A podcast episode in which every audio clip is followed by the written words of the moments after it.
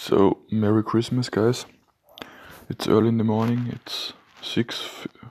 It's nearly seven in the morning, and I haven't updated my Paruresis Paruresis podcast for a while. It's going great, guys. It's going really great. The first thing um, I can suggest that you do, and it's hard. It's really hard talk to the people, tell the people that you have that that um, shy bladder syndrome. I was telling it my parents. So I was already telling it my dad. I will tell it my mom. I will also tell it my brothers. I was telling it randomly strangers and I was asking for help. And yeah, it's like the the problem is with with um, shy bladder. It's a social anxiety and it's a performance anxiety because like you have to perform in front of others and um, we are afraid of failing or like shaming that we're not able to do um, we're not able to urinate and for that reason um, we are scared so it's it's a social anxiety compared with performance anxiety, and I think it's it's probably it, it, it affects um, more people which are a little bit more on the um, overthinking side, which are try to analyze and rationalize rational rationalize everything, and basically basically what I'm doing I, I put all my, my flaws, um, I put it in front of me and I'm telling the people already about it. You know, for example, let's say you're an alcoholic and you try to hide it. Yeah, that's a worse, that's a worse thing. Because like, you know, you, you need your alcohol and you are, you afraid and ashamed if somebody would find out so you have you have to hide it. But let's say you would already start the conversation with let's lis- um, listen.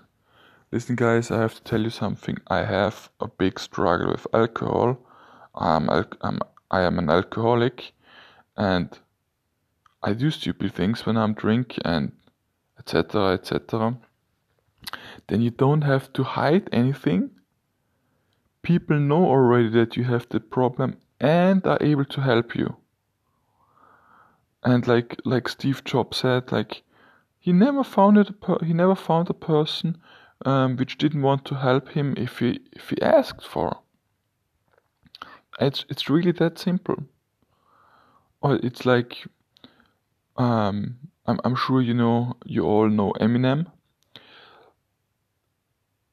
Watch watch his movie Eight Mile again, and then and see like when he was uh, with his last in the last scene at the end of the movie it's it's in the last 10 minutes when there is the final rap battle yeah where he's where he um, um, goes first in and brings all his flaws in yeah. He is white he is a, he is trash he is broke he lives with a mom with his mom in a in trailer park, and he got jumped by all um, the black dudes. And basically, what he's tell was do what he's doing. He bring all the flaws which he has and all the failures, mistakes, etc.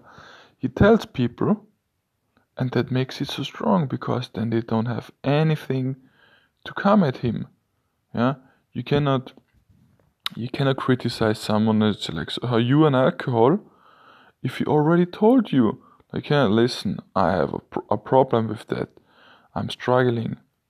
It's even, it, it's like the guy who is telling you that he's struggling with alcohol, it's like, um, he feels more confident and it's like you, you respect him more because he is able to point out his problems and his insecurities and you are you are not so like that gives you great respect. People will will respect you if you tell them your insecurities because everybody has insecurities and everybody tries to hide it. But if you don't hide it and, and be honest about that, first of all you you're changing like the conversation to a really, really more trustful and more deep style. And yeah, people people will will respect um, respect you for that. Then the next thing I was I want to do and I was already doing, I want to work with some hypnosis coach. Basically, like your um, subconscious mind um, has to has to recognize has to recognize um, that there is that there's no no um, fear, no danger in urinating next to it. So what I'm um, what I'm suggesting read the book Subconscious Mind by Dr. I think he's called Murphy. Hold on, I will Google it for you. One second.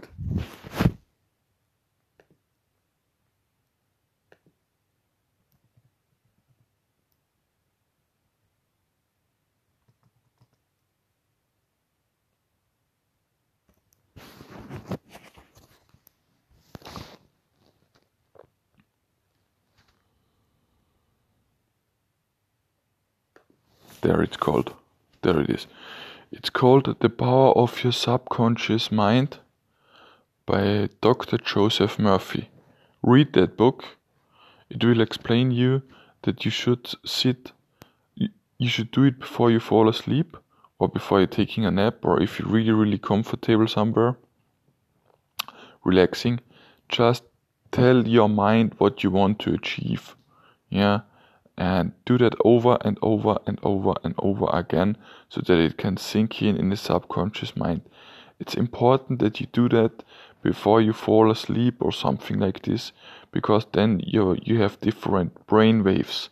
It's like you you you are in a state of the alpha brain waves and it's easier it's easier to mm, to get the message through when you have when you have that when you are in that state. But do that. Do that. Read The Power of Your Subconscious Mind. Read that book by Dr. Joseph Murphy and tell people about about your problem. I know it's hard and I know you will feel ashamed and scared and so but it will worth it. Definitely. So I wish you a Merry Merry Christmas again. Hope hope you enjoyed that and um, stay tuned guys.